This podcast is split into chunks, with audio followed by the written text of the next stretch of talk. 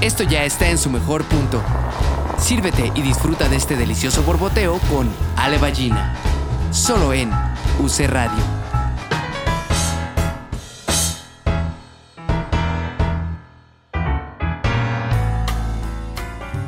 Hola, bienvenidos a un episodio más de Borboteo Podcast, en donde en realidad lo único que hacemos es tomarnos un cafecito este, con nuestros invitados y conocerlos un poquito más. Y en esta ocasión tenemos a una mujerona divina, adorada, profesional y, y, es un amor, yo la adoro, pero más allá de adorarla, la admiro mucho. Y bueno, tenemos hoy en nuestro cafecito de hoy a Camila Sánchez. Hola. Hola, gracias. Nos admiramos mutuamente. Sí, eso está padre, porque sí no es, no es cebollazo, realmente nos y nos queremos. Pero bueno, bienvenida a este, a este tu café de, de, hoy. Me encanta, me encanta estar de este lado. Exacto, vamos ahorita a ver por qué, ¿no?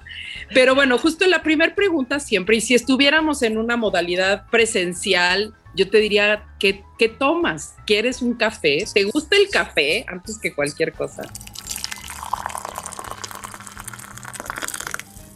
Amo el café. y ella enseña su termo con café. Entonces. No, tengo aquí mi, mi, cafetera que me preparé en la mañana. Ok. Pero ya es muy tarde para mí para seguir tomando café. Ay, en realidad. Es de la tarde en el momento en que estamos grabando este episodio. Entonces, eh, cuéntanos eso. ¿Cómo es tu ritual? ¿Cuál es tu relación con el café? El café me ayuda a despertar. Si me despierto, lo primero que hago es hacer yoga y después me preparo un cafecito eh, me lo tomo mientras leo algo, algo, de lo que esté leyendo, algún libro, y ya como nueve y media ya empiezo a trabajar, checar mis mails, bla, bla, bla, y no vuelvo a tomar café. O sea, tu primer café es ¿qué? A las mm. siete. Ajá, como siete y media por ahí, y es el único. Ya si tomo cafés en la tarde, no duermo, tengo pesadillas, me da ansiedad. sí, todos los males del siglo XXI en mí. ¿Y cómo, cómo, cómo, ahora sí que cómo lo tomas? O sea, ¿cómo es esa preparación? tengo mis días. Si hace calorcito, me, o sea, algo que amo echarle a mi café, que es una gordura máxima, es leche Carnation, ya sabes, como, ajá. Entonces le echo como medio vaso, después hielos y ya después echo mi café. Y me queda como, como un latte, pero extra grasoso. Ajá. Delicioso. Dulce. Sí, muy dulce. ok. si hace frío hago lo mismo, pero lo hago calientito. Ok. Y, y a veces em, me tomo el café solo así negro, sin azúcar y sin nada, pero no sé, me gusta más prepararme. Y cuando te lo tomas negro así sin nada, ¿por qué es? O porque no tenía leche. o porque no me daba tiempo, o porque me voy a llevar a algún lado y ya en el termo como que ya se no se me, no se me antoja tanto con azúcar y leche y así. Ok, pero, no depende como de tu humor, más bien es una cosa práctica. Es una cosa práctica y solo depende del clima si le echo hielos o no. Ok, muy bien. ¿Y qué, cuál es esa sensación, como en la emoción o en el recuerdo, ese primero, o sea, te lo estás preparando y ahorita que nos lo contabas, oh, se antoja, ¿no? Así, de azúcar, así, ah, pero ¿cuál es esa, ese primer contacto con el ritual del café, ya sea prepararlo o probarlo? ¿Qué es lo que te provoca? Uf, me desencadena un buen de memorias, así como eh, así muy memoria involuntaria. No sé, tengo como muchos recuerdos de, por ejemplo, he estado mm, durante siete años trabajando con los huicholes de la Sierra de Jalisco y pues cuando estoy allá es el desayuno, es un café, ¿no? Un café, pero delicioso, preparado en la olla, con mucho azúcar o piloncillo, ¿no? Muy dulce. Y le echo como leche y como que me, me lleva a eso, como a la montaña, ¿no? Al estar así como de campamento, durmiendo en el piso, como... Sí, sí, sí. No sé, me gusta. A eso me, a eso me regresa el café. ¿Y empezaste a tomar esta modalidad de café a partir de entonces? O sea, sí tiene que ver con esa... Sí, eh, antes, no, antes tomaba café negro, normal. Ajá. Y fue ahí que descubrí que el café dulce también está bien rico. Ok. Ajá, sí. Porque en mi casa, por ejemplo, mi papá es así súper tradicional. Café negro, no le echas nada, estás loca, lo arruinas. Sí, sí, sí, ¿no? sí. Y, y, Rodrigo, mi esposo, es igual, se muere. Si, cuando me ve prepararme mi café, le dan así como mini convulsiones. y, y, en la sierra, pues es así como se toma. Entonces, sí, desde ahí lo descubrí y fue como, ok, siempre quiero tomar así mi café. Y también la leche clavel tiene, tiene una historia tetísima, pero hay una serie que se llama Entourage, no sé si la viste. Bueno, antes la veía un buen y cuando la veía mi mamá estaba viviendo en Los Ángeles y vivía muy cerca del café que sale todo el tiempo en la serie, el Luis Café. Y los personajes se toman un Spanish latte, se llama, y es justo el café frío con leche clavel. Entonces, yo quería ser un integrante más dentro. ¡Wow! ¡Qué padre! Me encanta esta pregunta porque aparentemente es una pregunta muy obvia, ¿no? O sea, de pues todos en algún momento, y hay gente que me ha dicho no, no, que nada, ¿no? Y también es válido, pero todo el mundo ha contestado cosas diferentes, o sea, y es muy chistoso el cómo esto sí se vuelve un ritual, o sea, es una cosa como de, somos animales de costumbre al final, pero me encanta como tu integración pues una cosa de la costumbre que le heredaste a tu familia, ¿no? O, o, con quien vives y, este, y tienen ellos como su propio ritual y si entrevistamos a Rodrigo va a tener su propio ritual, aunque vivan en la misma casa, ¿no? Pero de repente esto, o sea, de, integrar dos momentos pues ya, ya no de niña, pues, o sea, que tuviste de niña y que ahorita digas, ok, lo voy, o sea, el café, el café dulce está padre porque alguien en una, en una cultura ajena, entre comillas, que luego apropias, ¿no? Así lo toma. Sí, así lo toma, ¿no? Y esta cosa de, claro, podría, podrías prepararlo como lo preparan los huicholes, pero dices, a ver, no, mi realidad. Ni me va a salir. Y mi antojo de verlo en la, en la, en la, en la tele y decir, ay, se, ah, está rico, ¿no? Y ya que sea propio de tu ritual. Entonces está padrísimo la, la, la, la está Bueno, ¿eh? sí. y, hablar del café. Hay días en los que no tomo café, por ejemplo, ahorita que decías de mi estado de ánimo, o sea, no, no, depende tanto de mi estado de ánimo, pero sí de mi nivel de dolor. Como si, si, amanezco muy tiesa del, del lupus que, que tengo, eh, no tomo café. Ok, porque ¿qué, qué te provocan? Pues como que al alterar el sistema nervioso hace que todo se haga como más rápido y más fuerte el dolor y se me inflaman las articulaciones. Entonces ya le agarré la onda de decir, ok, hoy sí me puedo despertar y deliciosamente tomar mi café. O pues me tomo así como un té de árnica que, que no sabe tan rico, pero que ayuda, ¿no? Claro. Eso sí depende. Y eso, por ejemplo, en algún momento porque tu proceso de lupus de haberte, de, ha sido como un proceso, digo yo que te Eterno. de, tiempo ha sido como, como, como difícil encontrar el diagnóstico, ¿no? Y ahorita ya lo sabes y entonces ya puedes decir qué me hace bien, qué no y empezarte a conocer más, ¿no? Pero en ese sentido, ¿cómo, o sea, crees que fue una cosa de, a ver, de, ¿por qué me está doliendo hoy más? O sea, ¿cómo descubres que el café es el que te provoca eso? Pues justo como el diagnóstico fue tan tardado, eh, empecé a hacer como prueba y error con toda la comida, ¿no? O sea, voy a comer queso y voy a comer queso tres veces, ¿no? Y a ver si me produce lo mismo las tres veces y si sí, pues dejo de comer queso. Claro. Y así. Y con el café, pues es muy evidente porque, o sea, desde el rush, ya sabes, y empiezo a sentir como todos los músculos se tensan y es como, ok, no, hay días que no puedo comer café, ya descubrí.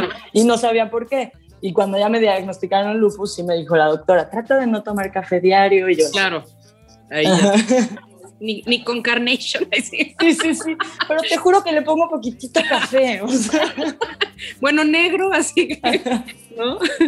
Ahora, Cam, cuéntanos a qué te dedicas, porque tienes una versatilidad de actividad. Pero, ¿qué, ¿cómo definirías a qué te dedicas? Ay, no sé. Hago hablo, hablo mucho. Pues creo que de alguna manera soy como una especie de promotora cultural que también es artista, ¿no? Creo, o sea, obviamente mi trabajo, Godín, es trabajar en Ibero 90.9, llevo todos los contenidos culturales de la estación, ¿no? O sea, qué se va a publicar, de qué van a hablar los programas, qué entrevistas va a haber, o sea, un poco como toda esa orden administrativa y, y editorial. Y además tengo mi programa, ¿no? Que es este, mi parte favorita de la semana, que es los viernes, en donde tú recomiendas teatro. Sí. Y, y eso es como, como, pues todo ese trabajo creo que es parte de promoción cultural, ¿no? O sea, justo lo que trato de hacer es enfocarme en personas y artistas emergentes que están como empezando, que eso es como una misión mía personal, ¿no? Que es eh, abrirle los espacios a la gente que está empezando y no esperar que se vuelvan famosos a ver cómo, claro. Para después ya abrirles un micrófono y preguntarles cómo le hacen, ¿no? Entonces, eso, pero también escribo. Soy escritora, escribo poemas, escribo cuentos, versos libres y esa es como la parte que me mantiene cuerda y feliz en la vida.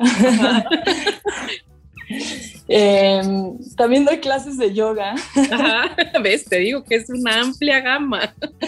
Doy clases de yoga de lunes a jueves aquí en mi estudio a las 8 de la mañana. Y, ¿Ahorita en línea o cómo es?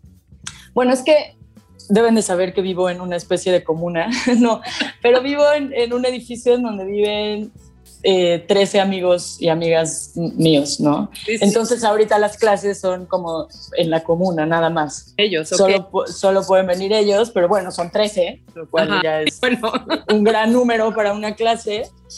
Y así me motivo también yo a practicar diario, ¿no? Como que sé que van a venir y que van a esperar practicar.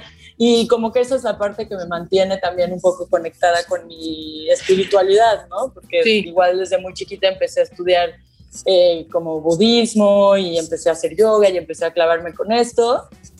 Pero obviamente con el tiempo y el trabajo y la vida, pues de repente ya no sabes ni a qué hora meditar, ¿no? O sea, claro, practicar. Entonces ponerme las, dar las clases es como una motivación para, para neta pararme y hacer yoga, ¿no? Hoy no vino nadie, por ejemplo, pero ya me había yo, ya estaba yo aquí, entonces ya hice yoga yo. Los 13, ¿dónde andaban? Los jueves tengo, tengo pocos clientes. Sí, justo tienen una junta los miércoles y ya, pues, imagínate, una junta. Y, y, qué más hago? Ah, bueno, y, trabajo con esta comunidad de Tatequie en San Andrés, Coamiata, Jalisco. Eh, ahí hace como siete años fui con unos amigos porque conocimos a un Wirrarica, a un Huichol ahí afuera de, de un súper vendiendo artesanía y nos invitó a su casa y fue como, ok, vamos. Y fuimos lejísimos, 16 horas en coche hasta la sierra conocimos la comunidad, nos enamoramos todos y empezamos a descubrir que, que los chavos de la comunidad estaban buscando chambas en la Ciudad de México. Ok. Eh, de lo que fuera, menos de su cultura, ¿no?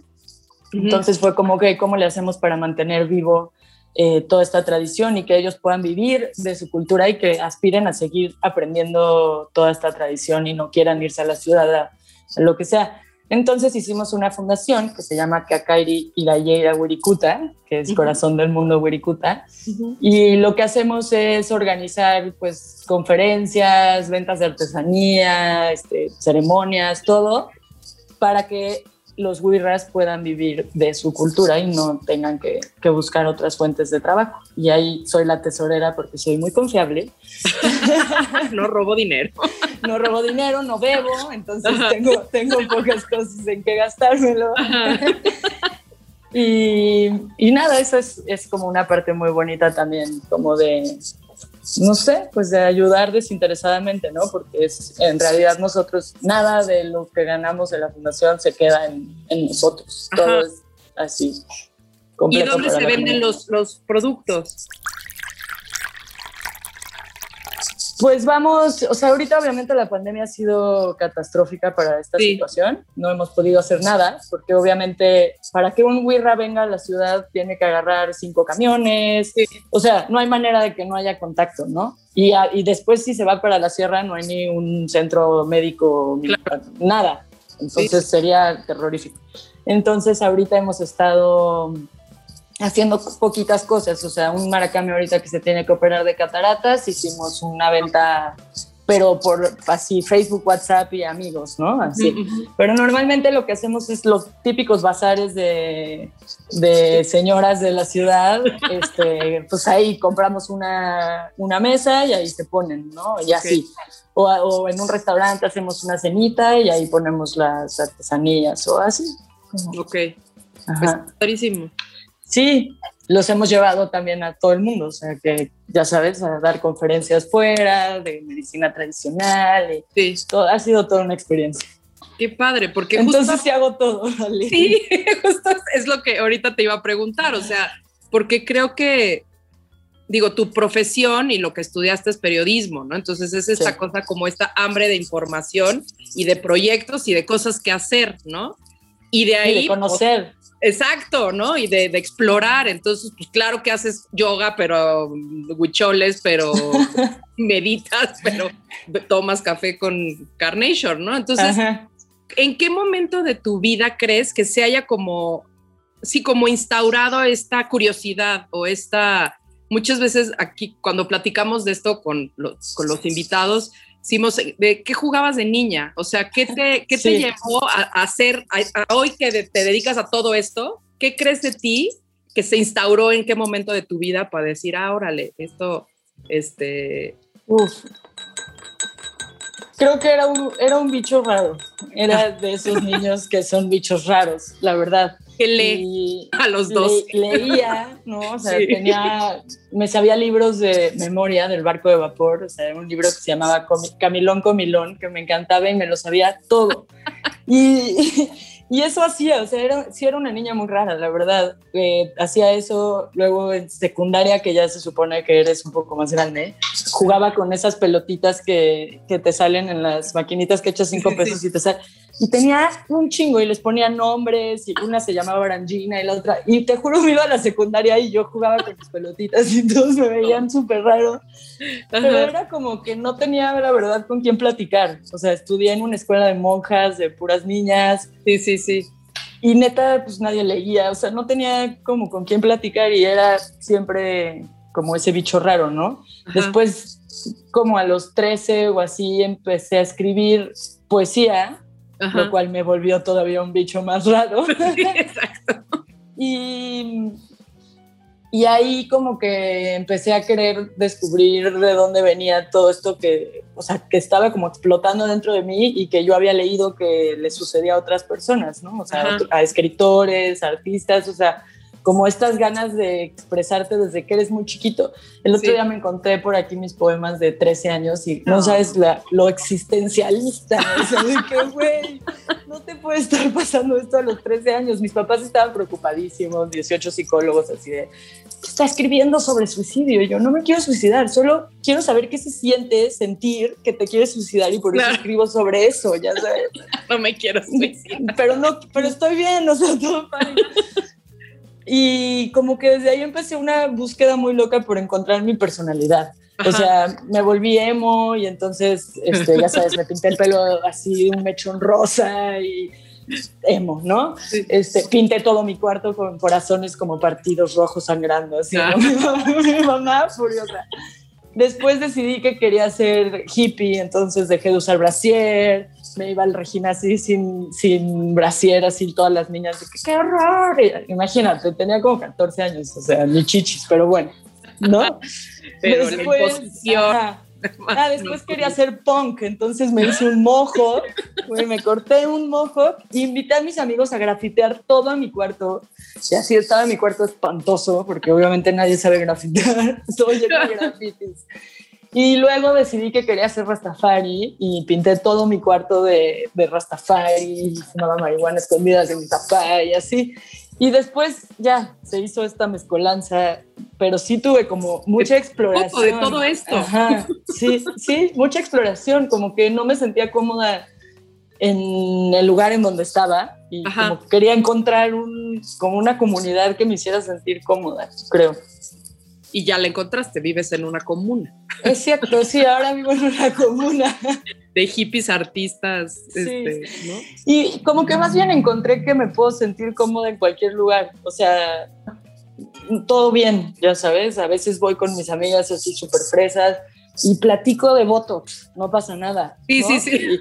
o sea, y luego, ajá, y de hijos y de bebés, y luego voy con mis amigos a la sierra y estoy hablando de Cauyumar y el fuego, ¿no? Y la energía y la madre, y así, y creo que eso está chingón también, ¿no? Como ser muy diversa, o sea, y al final no perder mi esencia, ¿no? Que eso es lo que conseguí encapsular después de todas esas exploraciones. Claro.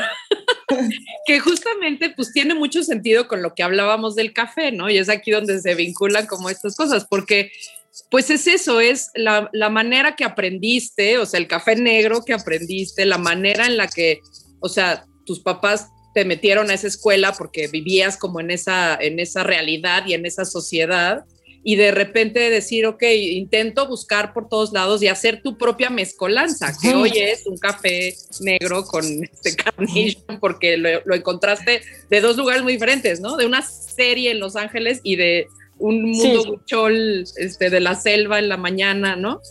Entonces, pues qué padre que puedas tener, justamente que esto, que tu, que tu profesión hayas encontrado en tu profesión de curiosidad y de búsqueda, Total, y eso es lo que más me gusta de mi trabajo. O sea, cuando fui editora de cultura en Newsweek, pero en realidad casi nunca escribía de cultura, ¿no?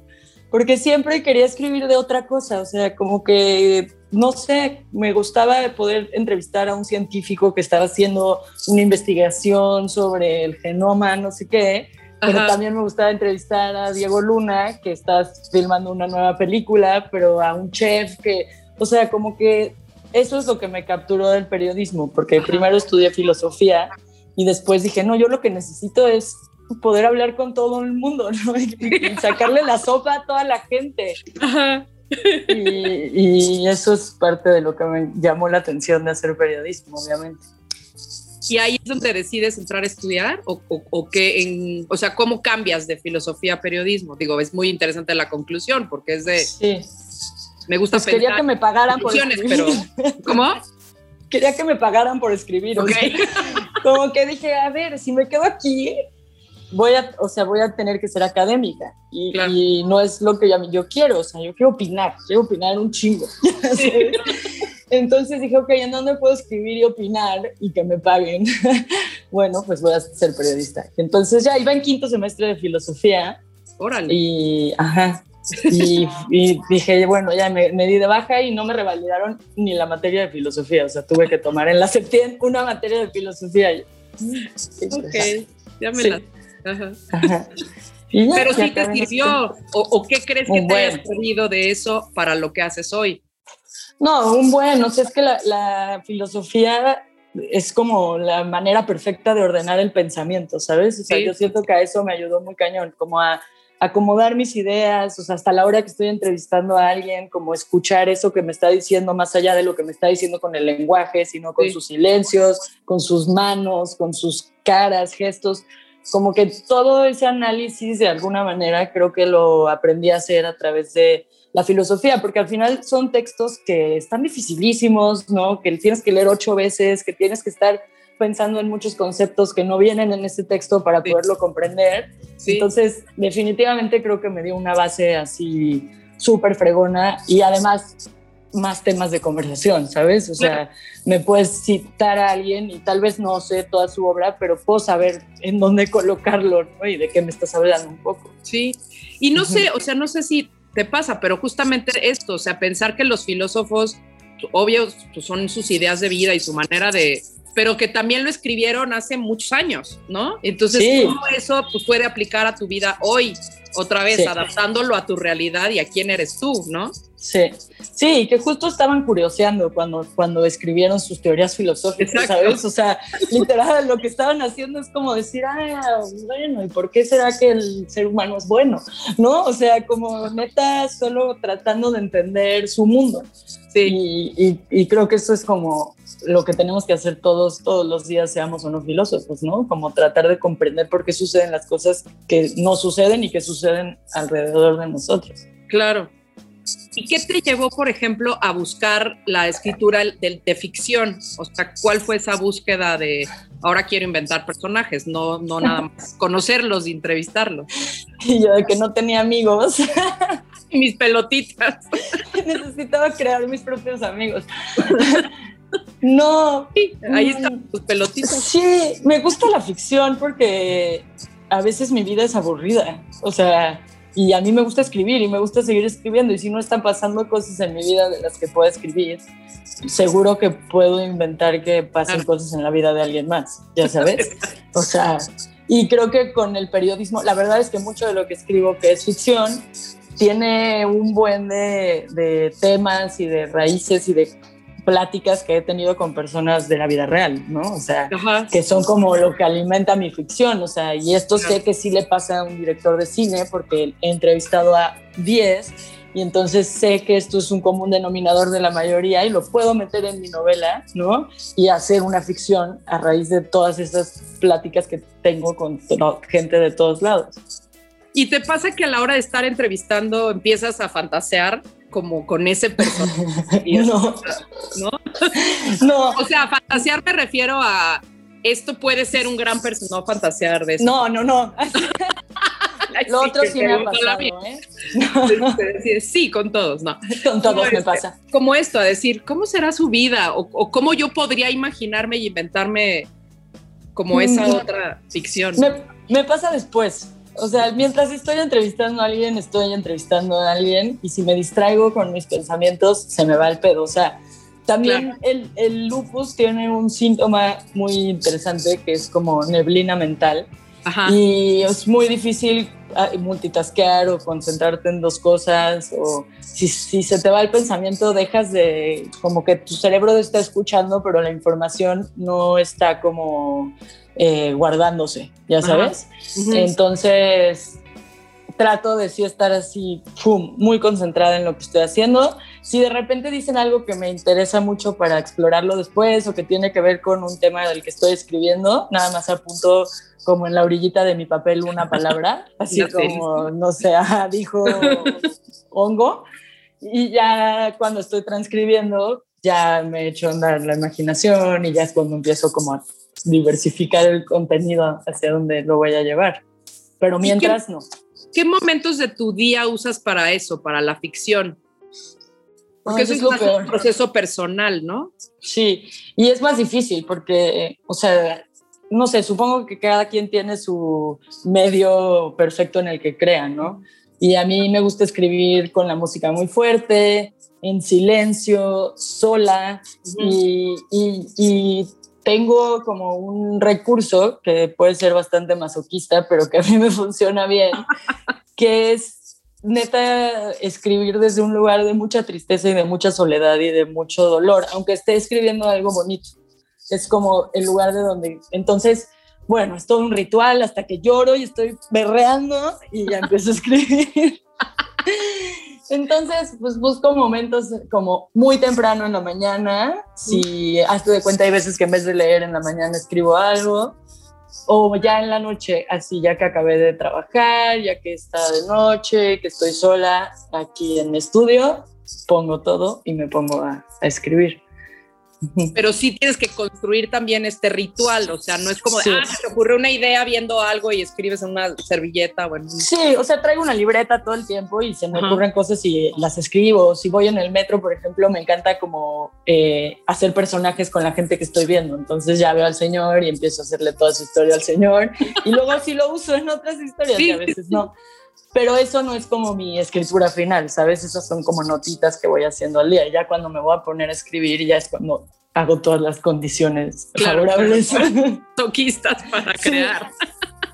Ahorita me acordabas de una, de una anécdota que yo tenía de, de chica, de niña, que pues, los domingos, pues así, la depresión de los domingos, entonces no teníamos que hacer y entonces me iba con mi papá a tomar un hot fudge al Sanborns de Palmas, sorry, gol. Y entonces nos sentábamos, primero él iba a ver discos, yo iba a ver tarjetas, leía yo tarjetas de Hallmark, ese era mi, mi, mi hobby? mi hobby de los domingos, y nos sentábamos a tomar hot fudge y mi papá me contaba las historias de los de alrededor. O sea, yo sabía que no, él no es que los conociera y que me estuviera, pero había esta cosa así como, wow, ¿cómo sabes de ellos? Y me contaban las historias mucho más divertida seguro de lo que estaba discutiendo el de junto en la mesa. Seguro. Pero es eso, esa, esa posibilidad que te denota el ver a alguien, analizarlo, porque pues también estás entrenada para eso, yo estoy segura que eso a mí me determinó muchas cosas de lo que hago hoy, ¿no? O sea, de, de, teatro, pero de construir un personaje. Pero pues sí, o sea, es qué cosa te inspira y qué cosa dices, esto, esto tiene que ser contado, ¿no? Esta historia, ¿de dónde la saco? Sí, eso también. Por ejemplo, tengo una mamá eh, muy moderna, te amo. Pero neta tiene las mejores historias. O sea, le pasan unas cosas que no le pasan a las señoras, le pasan a los adolescentes. Entonces, cuando le pasan a una señora, se vuelve increíble. O sea, y, tengo muchísimas historias que quiero hacer un libro, este, porque no puede ser, o sea, ya sabes. el. Ajá, el anecdotario, ¿no? Y, y como muchas anécdotas. Ahorita estoy justo trabajando en una novela que es sobre abuso sexual infantil. Y aunque es una novela 100% de ficción, em, entrevisté a muchas mujeres que, que, sufrieron abuso sexual cuando eran niñas. Y a, raíz de eso construí la historia, a raíz de eso construí el perfil del abusador. O sea, no me puedo despegar tampoco de mi ser periodista, aunque lo Sí, sí, sí, sí, sí y que pues al fin de cabo acaban siendo homenajes, ¿no? O sea, un personaje que no, es, no eres tú, pero está basado en algo que me contaste, ¿no? o en, una cosa así documental, que eso está, eso está padre, ¿no? Sí, sí, eso es muy divertido. Y por ejemplo, ahorita que hablábamos del, del proceso justo de, de, de, lupus, ¿qué crees de ti que estás investigando mediante la enfermedad? O sea, porque ahorita nos platicas y estás en constante búsqueda de ti misma, ¿no? Y, y, desde muy chica, o sea, desde muy chica estas búsquedas y no, a ver, no, no va por aquí, vuelves a pintar tu cuarto de otra manera. y ahorita hablas de esto, o sea, que tu manera de, de, encontrar los momentos de creatividad vienen desde el dolor, ¿no? Y las enfermedades, pues obviamente son un reflejo de lo que somos y de qué, hacia dónde tenemos que buscar. ¿Qué crees? Sí, total justo creo que, o sea, el lupus, que es una enfermedad autoinmune, ¿no? Eh, para mí fue como muy fuerte. La primera vez que me diagnosticaron fue hace 7, 8 años. Ajá.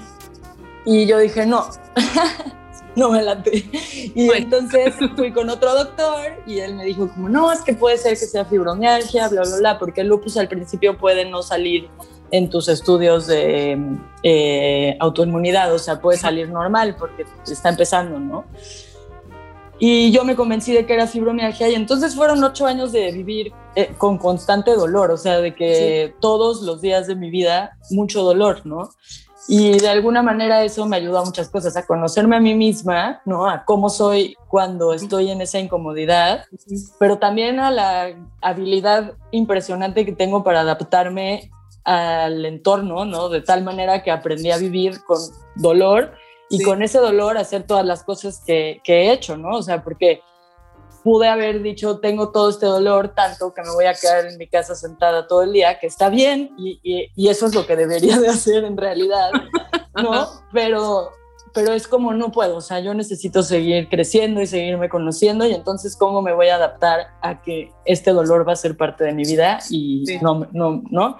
Y entonces aprendí también a usarlo para escribir, como decir, ok, bueno, me estás jodiendo la vida, pues voy a sacarte algo bueno, ¿no? Que también creo que algo que siempre en cualquier religión, filosofía, eh, lo que sea, que, a la que te acerques te van a decir que pues, el sufrimiento es un gran maestro, ¿no? Y que al final de ese dolor y de ese sufrimiento podemos aprender un buen de cosas y que mientras también más cómodo estés en la vida, pues tal vez menos vayas a aprender, ¿no? Porque esa incomodidad y ese dolor es lo que a mí me ha hecho querer saber más, o sea, necesito entender más esto, necesito, ¿no? Ya que sé que es lupus, bueno, ahora sí me he puesto a estudiar un buen, y me, he sido súper consciente de mi cuerpo, de lo que me dice, de lo que siento y de que digo, a ver, si no duermo bien, tres días estoy de la fregada. Entonces, prioridad número uno, duérmete a las nueve de la noche. Ni modo. si la obra de Ale Ballina es a las nueve y media, no la vas a poder ver. Ni modo. o no mañana te la vas a pasar. Exacto. Ajá. O sea, como un poco aprender a escuchar mi cuerpo, aprender a no, a no caer en estas eh, como como estos órdenes o leyes, ¿no? De que si eres joven tienes que estar de fiesta y si no estás de fiesta eres raro. Y si eres niño tienes que jugar en el lodo y si no juegas en el lodo eres raro. ¿Por qué? O sea, yo soy normal, solamente tengo una condición que me hace tener que tener actitudes diferentes ante ciertas cosas de la vida, ¿no? Pero sí, totalmente creo que toda mi exploración y mi intensidad tiene que ver con el lupus y con tratar de entender ¿no? qué hacer con tanto dolor y con tanto sufrimiento y, no sufrir tanto. Y ahora que llevo como cinco meses ya en super tratamiento, que me empiezo a sentir mejor, he escrito muy poquito. No, no te, no te hagas adicta al dolor. No, justo ahora creo que es el siguiente paso de mi aprendizaje, claro. ¿no? O sea, ya usé el dolor para escribir, ahora tengo que aprender a escribir desde otro lugar porque qué chido que ya no tengo dolor, ¿no? Sí, sí, sí. Entonces es como otra parte nueva que estoy explorando y que está interesante y que pues, he escrito cosas, pero no están tan chidas, pero ahí van. bueno, refiérete a lo que ya viviste, ya tuviste la vividura, entonces Eso sí. acceder al recuerdo. Exacto, y nunca se te va a olvidar el dolor tan intenso, o sea, jamás.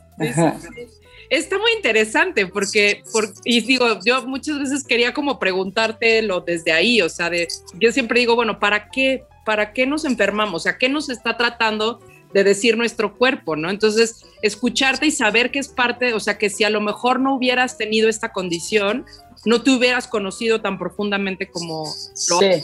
¿no? Sí, y, también de manera creativa, ajá.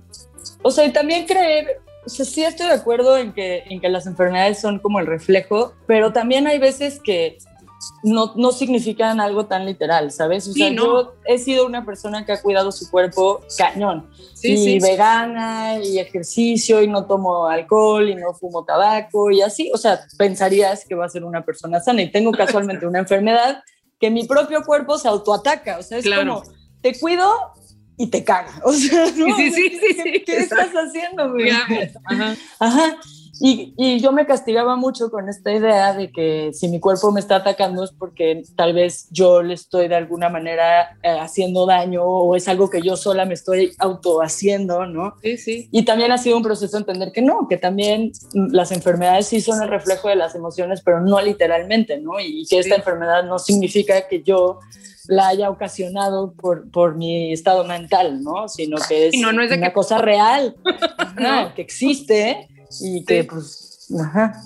Pero creo que ahorita ahí está la clave, porque es, si la necesitas, o sea, en el sentido de que la necesitas para crear, o sea, ya encontraste la utilidad, no sé qué fue primero, ¿no? O sea, si a lo mejor sí te la provocaste para poder llegar al proceso en el que estás hoy, pero justo mi, siguiente pregunta era eso, bueno, ¿podrás llegar a no necesitarla? O sea, no que tu cuerpo no sea un reflejo de esta, esta necesidad y ahorita tú solita lo contestaste, era de, pues sí, o sea, tengo que aprender. Eh, sí, ¿no? Porque pues si no, está perfecto, ya normalizas una condición que te funciona a ti dentro de tu propio sistema, ¿no? Sí. Que, que pues sí, o sea, y más si es una cosa autoinmune, o sea, que tú le estás provocando porque la necesitas y a lo mejor pues, sí. Sí, y que de alguna manera yo tengo el control, ¿sabes? O sea, claro. yo sé que si me dejo de tomar mis medicinas o que si me como, no sé, o sea... Y tomas este, café en la mañana. Alfalfa, que por alguna razón la alfalfa es como el enemigo número uno del lupus. Qué loco. Me, va a ir mal, ¿no? Si me he puesto en el sol. O sea, yo lo sé y yo decido no hacerlo y, y podría decir, no, pues ya tengo que escribir algo, ¿no? Y asolearme tres horas, y sufrir un chingo una semana, pero no, no, o sea, no se trata de, que sea una adicción también. Claro, sí, exacto, una adicción al, al, Estado, ¿no? Ajá. Eso, está, eso está interesante como proceso de vida, o sea, porque justo esto que hablabas de, o sea, nos ibas contando esta cosa de me volví hippie, entonces te íbamos viendo, ¿no? Visualizando, sobre todo tu cuarto, ¿no? Que también es, tu espacio, es así de, y ahora vengan todos los punks y... ¿Cómo te dabas cuenta de pasar de un estado a otro? O sea, ¿en qué momento decías, no, ya, no voy? Porque además son radicales cambios, ¿no? Por la música, creo que la música ha sido como el hilo conductor de todo lo que me ha pasado en la vida. Y entonces, si estaba escuchando este reggae y Groundation y Bob Marley y así, pues era así, ¿no? Y de repente me ponía a escuchar los Ramones y este Patti Smith y entonces ya voy a hacer punk. Y así como, fui cambiando de, pasé por todos los gustos musicales, ajá, y justo porque la neta también la, la música que escuchaban mis amigas y mis hermanos, mis papás y así me parecía, pues no era lo que me latía, o sea, me daba un poco de flojera así esas canciones súper románticas y súper fresas y súper pop, no eran mi estilo pero no tenía quien me enseñara otros estilos, ¿sabes? Entonces era como descargar cosas de, ¿te acuerdas que descargabas como un buen de música pirata y se tardaba ah, toda la noche en descargar? LimeWire. Ajá, LimeWire. Y luego lo abrías y era como una grabación de un expresidente de que I just was, ¿no te acuerdas? I did not have section. Y era, y, era de, oh, arruiné todo. Bueno, así descubrías música, ¿no? Claro. Ajá, y entonces me ponía a investigar quiénes son The Doors y quién es Jim Morrison y leía su poesía y decía, wow, ahora quiero ser rockera, obvio. Y quiero tomar Jack Daniels y quiero este, no llegar a mi casa a dormir y ser una rebelde, ¿no? Y así fui como transformándome, siempre a través de la música, que creo que también es algo que ahorita, sí, está increíble porque pues sí podrías hacer el soundtrack de tu vida, o sea, si contaras esta historia sería a partir de eso y cómo, porque además no es nada más la música, te metes, investigas y no. Todo, ajá. Y tengo para cada cosa que escribo un playlist, o sea, ah, si estoy escribiendo mi novela de Casilda, que es la de abuso sexual, tengo un playlist que se llama Casilda, que me lleva a ese lugar, ¿no? Con cierta música como que genera eso. Y luego si estoy escribiendo cuentitos de ficción, tengo otra playlist que son como cuentos del bosque y entonces son como canciones más este, divertidas o más juguetonas y me lleva a escribir como esas cosas. ¡Qué padre! Y estás casada con un músico, así que bueno. Estoy casada con un músico, que ese es otra nueva, un nuevo trabajo que tengo. Voy a sacar un disco. pues es que un, sí, o sea, ahora sí que la novela musical. Ajá, exacto. Yo no canto, pero escribo bonito y entonces escribí como unos poemas que estamos musicalizando y va a ser como un disco de spoken word así tipo Patti Smith en los 70s, así. Qué padre. muy interesante, sí. Pues es que es otra vez, hacer tu propia mezcla, ¿no? Tu propia manera de, pues de, de, expresión, está padrísimo, porque justo ahorita que decías del playlist, pues claro que se antoja leer esa novela oyendo la música que te inspiró, ¿no? Aunque no sea música tuya, pues, pero no sé si hay alguna manera de publicarlo así, con un playlist ahí. Este, sí, claro. Eso, eso tiene que suceder, o sea. No, es que, y justo creo que eso es lo, lo, padre de la época en la que vivimos ahorita, eh, como la multidisciplinariedad y la manera de unirlo todo, ¿sabes? Si voy a escribir un libro, pues puedo pensar en, hacerle un trailer como de película, ¿por qué no? Y hacerle un playlist y este, no sé, ¿no? Este, subir fragmentos en Instagram o, subir a Instagram este, pequeñas, eh, no sé, pequeños videos de mujeres contando su propia historia, o sea, como no manches, vivimos ya en una época en donde tenemos todas las herramientas para hacer de un mismo proyecto algo enorme, ¿no? Que es lo que hago en la radio y por eso me gusta tanto también, porque es como la misma entrevista que hago la puedo llevar a siete plataformas diferentes en siete distintas maneras y que sea nueva cada vez y que juntos se hagan uno, ¿no?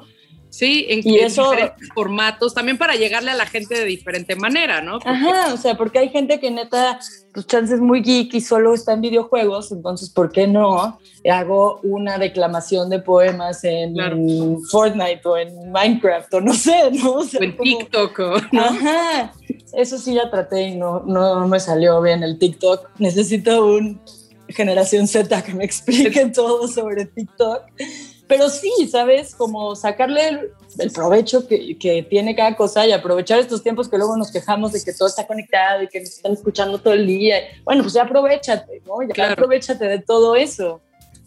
Es que eso está, está muy interesante porque efectivamente justo la pandemia, y tú, y yo lo hemos platicado mucho, o sea, el, pues el teatro tuvo que modificar sus formatos, ¿no? Igual que muchas otras cosas. Pero justo es eso, o sea, de a ver, esto no me va a detener, o sea, no puedo ir al teatro físicamente como lo conozco, o tengo que ir menos o poco, pero, pero está muy interesante el, ok, escribo, pero, pero escribo como periodista con esta formación en particular y estoy casada con un músico y quiero hacer, o sea, creo que ahí sí tiene mucho que ver con cómo vamos nosotros ajustándonos y hablamos mucho de esto aquí, o sea, de cómo cada quien, si somos un cúmulo de particularidades, cómo usamos para lo que hacemos, ¿no? Sí. Y eso es justo. Padrísimo. Que eso es algo, ayer estaba, tuve una charla con unas mujeres chingonas en el Channel 66 de Band. Ajá. Y, justo hablábamos de eso, como de lo importante de hacer equipos, ¿no? O sea, de que de ayudarnos entre todas y de decir, bueno, güey, tú tienes una marca de ropa, pero no sabes escribir, yo te hago tu este, intro de tu página, ¿no? Y yo, la neta, no sé dibujar, güey, pero quiero hacer unos separadores, hazme unos separadores. O sea, como tejer, ¿no? Estas, estas colectivas y estas colaborativas que creo que es como el momento para hacerlo, o sea, y aprovechar que tenemos gente que sabe de todo a nuestro alrededor, ¿no? Y ver qué podemos ir haciendo juntos, o sea, porque solos en esta época está cañón. Sí, no, ya, y incluso ahora que hemos estado aislados, ¿no? Ajá. que pues como desde nuestras casas podemos justo o sea, tú para hacer teatro en línea tuviste que, que, aliarte con alguien que supiera cómo hacer un stream, o sea, ¿sabes? Sí, y así, o sea, y fue la única manera de adaptarnos. Claro. que o sea, hubieras hecho tu Instagram Live así. Sola.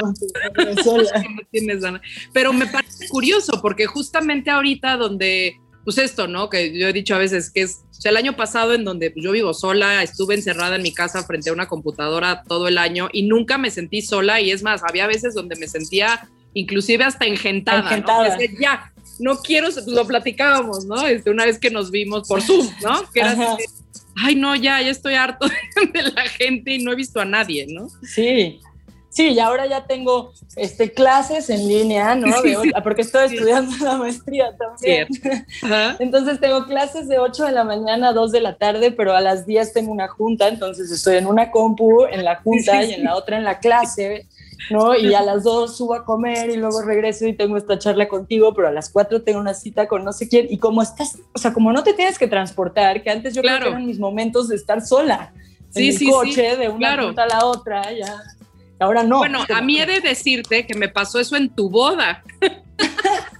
que era así de, pues tengo que ver una obra, pero pues la boda es por, por Zoom a las 8, entonces pues, veían lo que empezaba, y luego era de, pero me arreglo, no, o sea, me voy en pijama. entonces así de arreglada de la cintura para arriba, y abajo pants, ¿no? son como nuevas de relacionarnos pues que hay que adaptarse, ¿no? Sí. Y, y, que también hay que empezar a poner límites, porque al principio es como, bueno, si va, si va a durar estos seis meses, va, ¿no? Pues ya, estoy en chinga claro. meses. Pero si así ya va a ser nuestra realidad, sí. tenemos que empezar a poner unos límites sanos de decir, a ver, o sea, me voy a tomar media hora entre esta entrevista y la siguiente junta, porque si no, ¿cuánto tiempo vamos a crashar? O sea, yo ya crashé cinco veces en esta pandemia. sí, o sea, de ya abajo de mi escritorio, así de ya. No, me, duele. No, al bosque, así. Esa es buena, buena cosa también. Sí, siempre es el plan. ¿Dónde te podemos seguir? ¿Dónde podemos saber de ti? Seguir dónde va a pasar tu novela, este, tus redes, tu programa. ¿Dónde? ¿Dónde te buscamos? Pues mira, mi programa lo pueden escuchar en Ibero 90.9 los viernes de una y media a 3 de la tarde. Em, mis redes, estoy en Instagram. Para que sepan. ¿Eh? Se llama Inspiria, sí, tienes razón. Se llama Inspiria y va sobre un poco encontrar justo los, los procesos creativos de los artistas eh, y también como agenda cultural en general.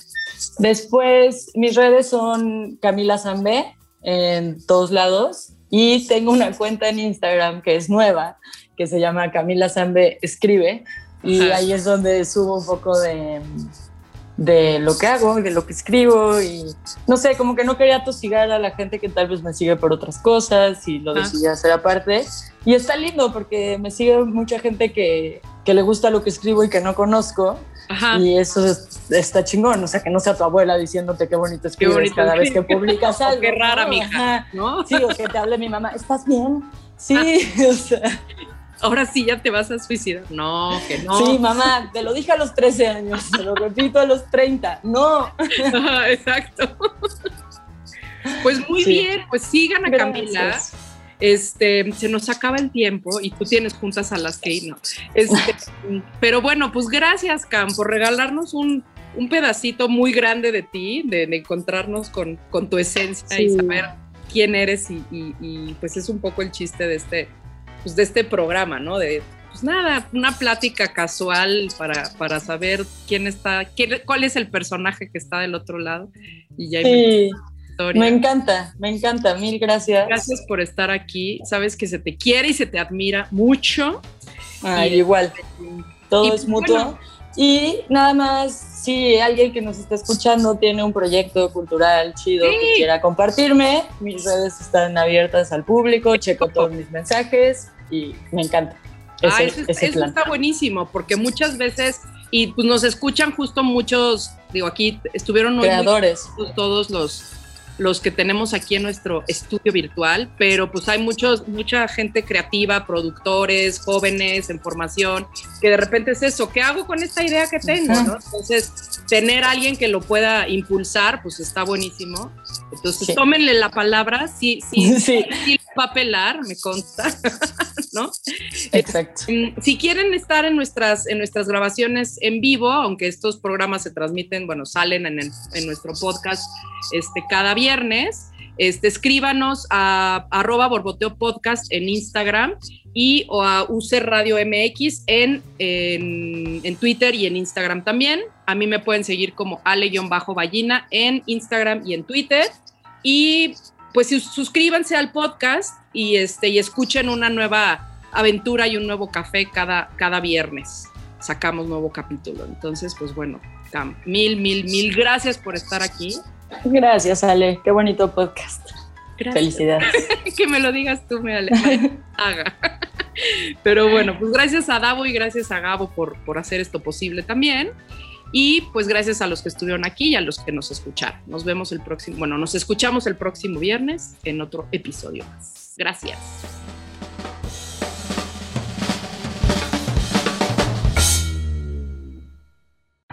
Este cafecito estuvo buenísimo. Recuerda que tenemos una cita la siguiente semana para una charla más. Encuentra más Borboteo en nuestro Instagram, arroba Borboteo Podcast. Esta fue una producción de UC Radio